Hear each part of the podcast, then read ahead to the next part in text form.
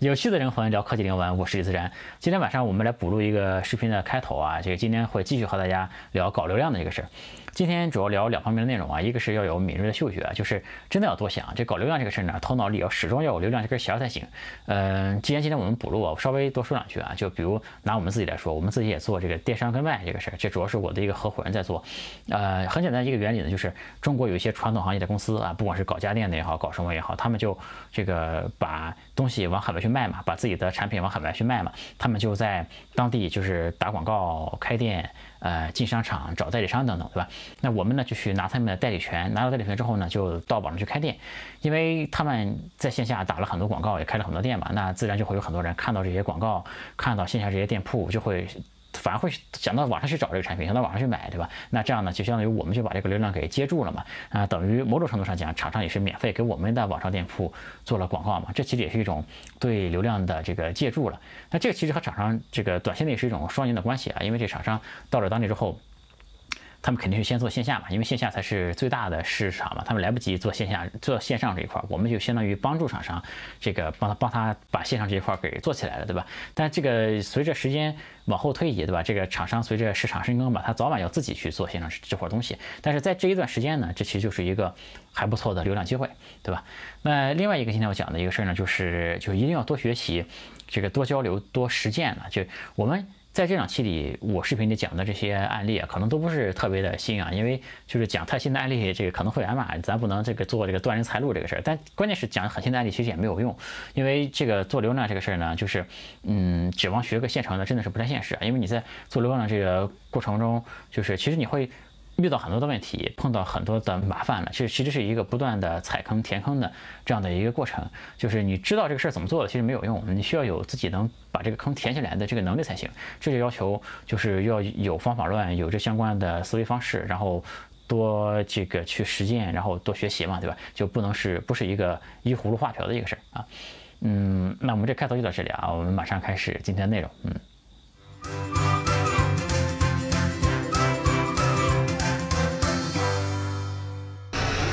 上次录了一半，相机突然没电了！那个地方其实风特别大，气温也特别低，可能和在高原上有关系啊，这相机也受不了。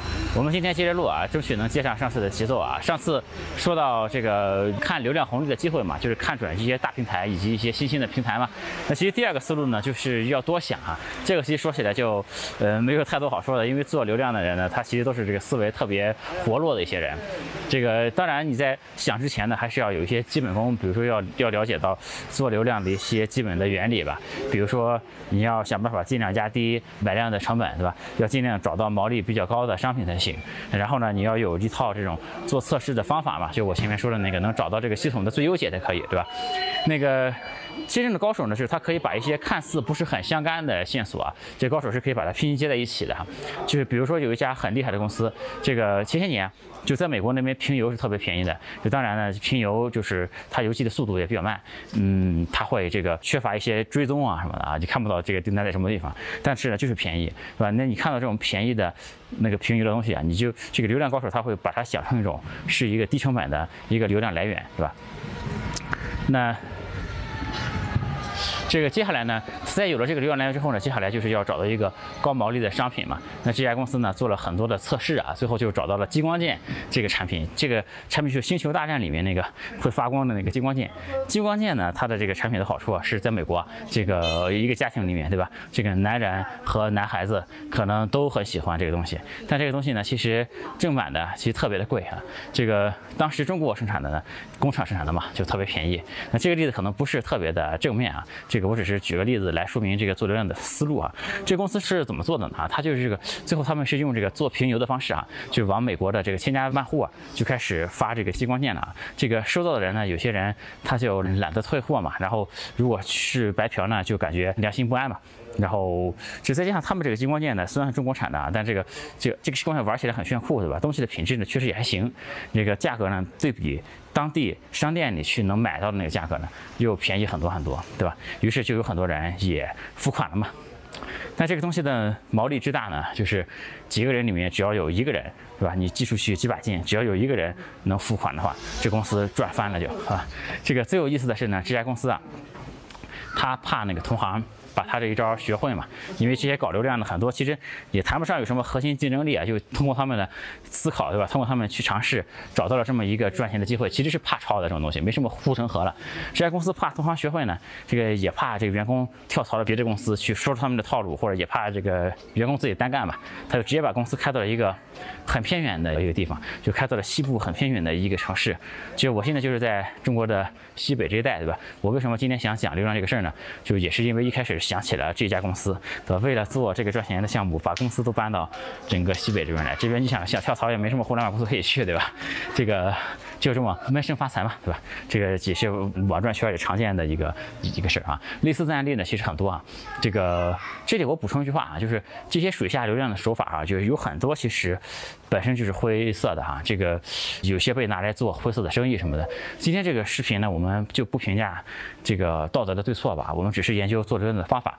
因为方法呢，其实本身只是一把刀嘛，对吧？这个刀本身是没有善恶的，就拿刀的人。他才有善恶嘛？你拿这把刀去做善事也可以，做恶事也可以，对吧？对于道德的标准呢，其实大家也都不太一样。就是比如说，我之前说一个网站搞一个很长的域名嘛，那种其实我觉得是 OK 的，在我的这个道德观里是 OK 的啊，因为我自己的网站，对吧？我想注册一个很长的名字，这个难道不可以吗？我觉得是可以的。但是呢，如果在上面卖一些假的东西，对吧？那个在我看来就不太行。所以我在前面的时候就强调啊，就是搞流量其实是确实是一个非常要注意底线的这样一个事儿啊，因为这里面确实有很多东西，一不小心就容易搞，就很容易就搞成灰色的东西啊。这个第三个呃思路哈，就我刚才说了两个思路了啊，一个是。看平台，对吧？一个是这个自己要多想，对吧？看到一个这个什么东西呢，就把它往流量方面去想哈。第三个方法呢，就是要和同行多交流、多学习，是吧？这个包括和同行的交流以及自己的学习吧。这个里面，嗯，就是这个这个，它那市面上有一种。论调吧，就是说，这个你不要去学别人赚钱那些东西，因为真正的赚钱的东西呢，他不会教给你，对吧？如果他教给你，那他为什么自己不拿着它去赚钱，对吧？所以说你不要学那东西。那这个话其实就是也对也不对啊，就是说，嗯，是这样的啊，就是很多年前啊，其实就有很多这种网赚高手嘛，就是在他们这个就是用一套赚钱的方法，然后把这个方法用到了过时之后啊，就会把这个方法呢。再写成一个电子书嘛，再在网上卖那个电子书，就和卖那个减肥秘籍差不多，然后就再赚一笔。虽然这些方法呢已经过时了啊，是高手玩剩的东西，已经不能再用了。其实，但这些方法本身啊，本身是实实在在的赚过钱的方法。这个我当时呢也花钱，这个买了不少吧，类似这种这种东西吧。这里面呢，其实你就可以在里面学到他们很多的思维方式，对吧？但并不是直接说这个方法搬过来你就能赚钱那种。这里面其实有很多案例，其实让我印象是非常非常的深刻的啊。就比如说你怎么去做广告，对吧？怎么去买流量买的便宜，对吧？比如说我举一个，我想一个案例啊，就比如说你在谷歌也好，在百度也好，对吧？你投广告的时候。你不有一个读幅块的一个空间嘛？那空间其实非常的小哈，你可以在上面写一些字。你我们还是拿这个呃卖手机来举例子哈。如果你这几个字呢，嗯，你是你说我这里卖苹果手机、卖华为手机、卖小米手机，句号啊，最后的标点是个句号。这时候呢，你买来花同样的钱哈，这个你可能能卖出去十台手机，是吧？就可能点进来的人就没有那么多。但如果你把最后这个句号改成了这个三个点儿，对吧？我这里卖。苹果手机、华为手机、小米手机，点点点，这时候呢，你可能能同花同样的钱，你能卖出去大概十六七台这样子，就广告内容是一模一样的，对吧？但结尾是句号，这个效果就会差非常多。就大家的潜意识呢，就会觉得你最后是个句号，你的话就已经说完了嘛，我就不会去点它。但如果是点点点呢，就是用户的潜意识，他其实不会想这么多，但潜意识就会觉得你还有没说完的话，他就会想点进去看。就是一个标点符号的改变啊，就会带来这个提升销售额的提升，能带来百分之六七十这样子，就非常的夸张啊。这个事儿就是这也是从我看那些书里面学会的。但这些思维方式，其实你是可以在很多地方都可以用的，是吧？这个再比如说，我们前面说到一个那个减肥产品，对吧？这个当时这个大家做网页的做网页的理论和现在其实是不太一样的啊。呃，我看看这个路，这当时在做网页的时候，大家最讲究的什么呢？是这个信息的效率，就是呃，这个你做一张网页，就是电脑屏幕当时屏幕也没这么大，很多屏幕还是一点四乘七六八的啊，就是最重要的信息呢，要在电脑第一屏就能显示出来。如果用户打开第一屏没看到你最重要的信息呢，说明你网页做的不好，是吧？而且当时的网页呢也讲究，当时这个宽带，你没现在的什么四 G 什么，当时也很多都是窄带嘛，就是你那个网页其实不能做的特别大，不能做的内容特别多。如果你把内容做的特别多呢，这个加载速度就会很慢，加载速度很慢呢，用户可能就等不及打开，他就走了，对吧？这个所以说，如果你内容多，就要分页嘛，让用户翻页，一页页的去看，然后在里面设计点击、设计导航什么的。我相信很多早期做过网页的人都受过这一套理论的这个培训啊。谁是第一个把页面做的很长的呢？就我印象中，就是这些卖那个减肥秘籍的这些人。那个他们呢？就是因为它这一个页面啊，就是需要把这个减肥药的效果吹得神乎其神嘛。就是从减肥药是什么原理，里面有什么成分，然后减肥前后对比的这个图、这个照片什么的，然后再到用户体验的和用户的体验和用户的这个夸赞的给他们的留言嘛，再有专家的评价，这个专家的推荐乱七八糟，这个页面做的特别特别长。还有我这个如果无效，他们就退款的承诺什么的，就一个页面特别长，但信息量特别大，用户看完特别爽，几乎有一场那个看了电视。是购物的感觉，而且他这个文字也写的特别好嘛，就让你看下去就是欲罢不能的感觉，把自己带入进去怎么减肥，对吧？就是这个呢，其实和当时的。嗯，主流的网页设计的原理是反其道而行之的啊。那我们再看后来这些大公司里面，谁先把页面做这么长的呢？我记得是苹果，是吧？你现在看苹果页面也这样，打开一个页面，这页面很长，它把整个整个的产品都介绍的很清楚，是吧？这个现在我们看到这种页面就是很正常啊，但其实以前页面很少有这么长的。就当然我不能说不敢说苹果是跟这些做减肥产品的人学的哈，但是说就是 怎么说呢？这些其实这些东西都是能举一反四的，这得举一反三的，对吧？所以说做流量其实是一个挺综合的一个一个能力啊，就一定要多学习、多思考，然后这里面有很多能够举一反三的事儿。嗯，就是说，所以说这些能赚钱的东西呢，是可以学、可以看的啊。就是当然有要看质量啊，如果它本身就是一个没赚过钱的一个东西，那确实可能没什么价值啊。但有很多东西是它以前也赚过钱，但这方法现在已经过时了，对吧？这种东西其实是可以看的。然后你可以去分析这些案例，在里面呢找到这些高手思维方式的这些蛛丝马迹嘛，然后你就可以从这里面提炼出来，就是。你就是适合你的做流量的这个这个方式，然后你再结合实践嘛，那最后就是能形成自己的一个流派了，对吧？这个就像我今天这个视频，我觉得也一样的。你想看了这样的一个视频，直接就能赚钱了，那说实话，我觉得也不太行，对吧？但是这个你这个视频的价值呢，绝对是可以让你就是去顺藤摸瓜嘛，进一步的去研究，然后就可以开始自己的实战了嘛，对吧？就学习的方法呢，还有一种啊，就是说，嗯，多找高手交流吧。但这种交流呢，就你肯定不说求着高手去教你，是吧？你求着他们去教你，他们的好处在哪里，对吧？没有人这个想干这样的事儿，是吧？就是因为这种东西还是互惠互利嘛。所以说，就是如果你想获得这个别人的秘籍，你要用自己的秘籍去换，是吧？这个或者能找到一个。有互惠互利的基于商业价值的交换吧，我觉得这是挺重要的一个事儿。其实我在当时做这件事的时候，就找了很多同行去交流。其实我一直是反复的，这个做任何事儿，我都很强调就是和同行的交流这个事儿啊。就包括我前面说过很多的，就在我以前的视频里也反复提过这个事儿，对吧？你先和同行交流交流，看同行是这个人是什么状态，对吧？他他们在想什么事儿，他们在说什么样的话，对吧？然后你就知道这个行业大概这个里面你需要提高的东西在什么地方啊。嗯，最后呢，我就想聊一个怎么说呢，更高级的话题吧，就是如何站在更高的层次上面看流量这个事儿，就是如何最大化这个流量价值吧。这个我在视频的开头呢，我就强调就是产品思维和流量思维这两者的区别。这个就其实就是让看让大家想让大家看到啊，这个流量思维本身啊，它其实是有很大的局限性的。这两种思维呢，就是做产品的和做流量的，他们的底层逻辑确实是不太通的。但真正的高手啊，其实是可以这个打通任督二脉，对吧？这两种思维方式呢，如果能做到这个兼容并包、这个运用自如的那，那就很厉害了，对吧？这个所以做流量的人呢，就是我可以这样说吧，把它分成三种境界吧。啊，第一层境界的人呢，做的事儿主要是以空手套白狼为主，是吧？这些人就找一些这个能套利的这种机会，或者薅羊毛也好，或者怎么样也好，对吧？其实有很多的流量高手啊，他们其实水平是很高的，然后这个流量的能力非常非常强，啊，但产品能力呢几乎为零，啊，只能卖别人的产品，或者用卖那些纯这个营销。导向的，就类似电视购物或者怎么样那样的产品，是吧？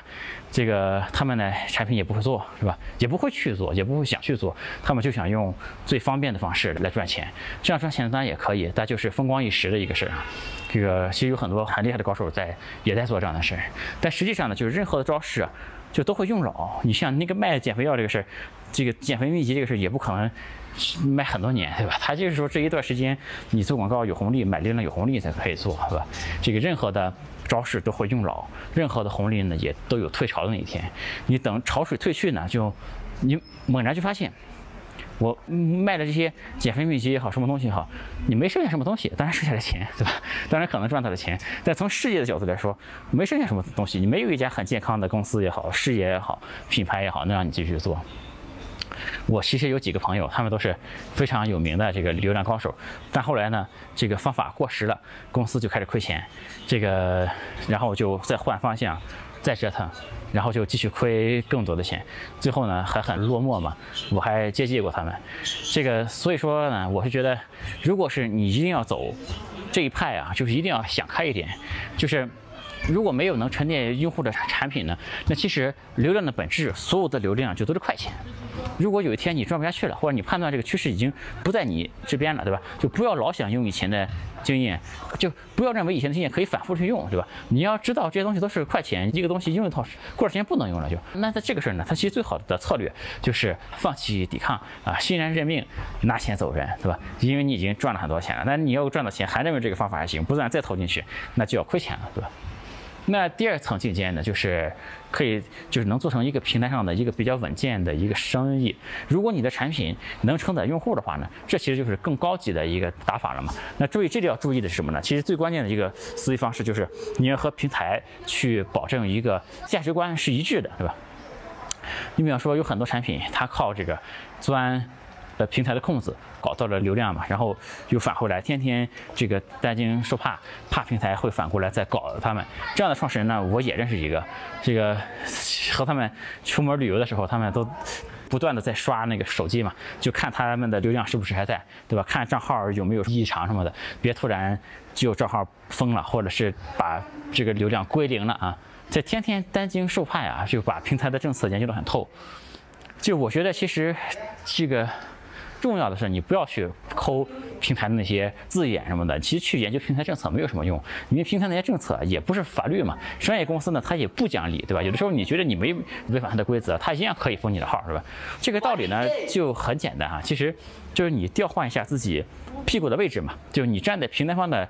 角度去想想这个事儿，就平台方呢会不会欢迎你这样去搞？呃，如果你的做法呢在平台方看来可以搞，那就没啥问题，对吧？如果你的做法呢平台不怎么欢迎，那其实你就是也是在赚快钱嘛。那上面说赚快钱，其实最重要的就是说你赚了就撤就可以了，对吧？就比如说我们我现在做视频，对吧？我就拿视频平台举一个很简单的例子来说。这个你一开始很多人做这个营销号也好，搬运号也好，对吧？这个是曾经是有这些人的红利期嘛。当时在这些平台缺内容的时候，他其实也放纵这些人去做，因为这个平台没内容，你去搬一些过来，我默认也是一个对平台也是比较好的一个事儿，对吧？这其实这时候也是和平台是站在一起的，对吧？但是当这个平台做起来，呃之后呢，对吧？那平台不可能长期去容忍这平台上充斥的这些搞营销号的，是吧？搞搬运号的这些人，对吧？那这时候呢，你就想。平台下一步要做的是什么，对吧？如果你本来是靠做这个做营销视频、做这个搬运视频起家的，这没什么问题。但你以后呢，如果能转向去生产真正平台欢迎的内容，去生产真正好的内容呢，那你就可以寄生在这个平台上面，成为一个比较稳健的生意了，对吧？当然，这种转型没那么容易做，你刚进来就要投入，要各种东西，就要做你以前不擅长的一些事儿，对吧？但是我觉得，如果你想做成一个更长久的生意，还是要。往这个和平台站在共同的这个生态的角度去考虑这个问题，不光是你去搞流量，对吧？搞平台的流量赚钱，不光是这个思维方式，对吧？那个思维方式其实就没那么长久，是吧？然后第三层境界呢，就是能够把这个东西啊做成一个。做成一家很伟大的公司，这是再上一个层次的。嗯，这时候你如果能有能力做到这一步的，这个不管是从产品上还是从团队上，这个肯定就更强悍了嘛。那这时候的打法呢，就变成了把流量薅过来装在自己的这个平台上面对吧？这其实是最好的一个一个做法，就是因为自己的平台呢，你就这个不受流量方的控制了嘛。其实你就只是把流量方看成是一个协助方，对吧？其实这个我说的前两种层次呢，还还还是靠这个。流量吃饭，对吧？如果有一天这个流量断了呢？如果你没及时转型或者怎么样，那你就吃不上饭了，对吧？但如果是自己的一个平台呢，这个你哪就是就靠别人的流量来起步嘛？哪怕你有一天这些流量都消失了，对吧？你还是可以凭借更常规的手段以及良好的这个产品去获客嘛，对吧？这样就可以成就非常伟大的公司了，对吧？比如说，就我们在开头提到了那个 Airbnb 嘛，Airbnb 这些就是也是这个策略，对吧？就包括前面。提到的那个做音频平台的公司，也就也是这种策略，对吧？用的是别人的流量，做的是自己的平台，所以说我一直都认为啊，这个。产品能力和流量能力其实都很重要啊。这个搞产品的人呢，容易犯的错误呢，就是太务虚。很多搞产品的人，他们就很务虚嘛。这个这是做产品人的问题啊。但是搞流量的人的问题呢，他们容易常这个常见的问题就是太沉迷于用以前的这个经验主义的东西去赚这种快钱，对吧？这个但其实呢，这种思维方式是很容易，这其实是可以。想办法能够做到这个融会贯通的。我啰嗦这一段啰嗦时间很长啊，这个呃可能听众会觉得有点烦，但其实这是就是关于最后我对流量的这一段这个看法吧。这三个境界的东西，其实是我这个视频我最想表达的东西，对吧？因为我认识的做流量的朋友也很多，就我真心希望就大家能够同时把产品的东西也做好，这样把这个东西呢，把这个生意变成一个更长期主义的这样的一个事儿。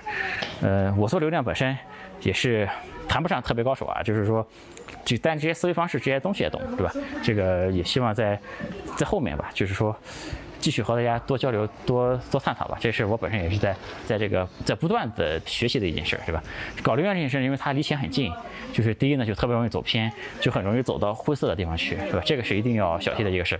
第二呢，就容易看得特别短，对吧？因为这些，但是个流量思维本身啊，它绝对是一个正派的武功，就是就是绝对可以发挥很正面的这个给一家公司也好，给一个人也好，对吧？带来很正面的、很长久的价值的。就希望大家能够这个心存善念。啊，目光高远是吧？创造出真正对这个社会有价值的东西啊。那么就流量话题就聊到这里吧。这两次录像加起来可能也有半个小时了吧？好吧。嗯，有趣的灵魂聊科技人文，我是李自然。那我们流量话题就聊到这儿啊，我们下次再见，拜拜。欢迎加我的微信，我的微信是 l 五七七六幺幺，大写的字母 L，数字五七七六幺幺，L 五七七六幺幺。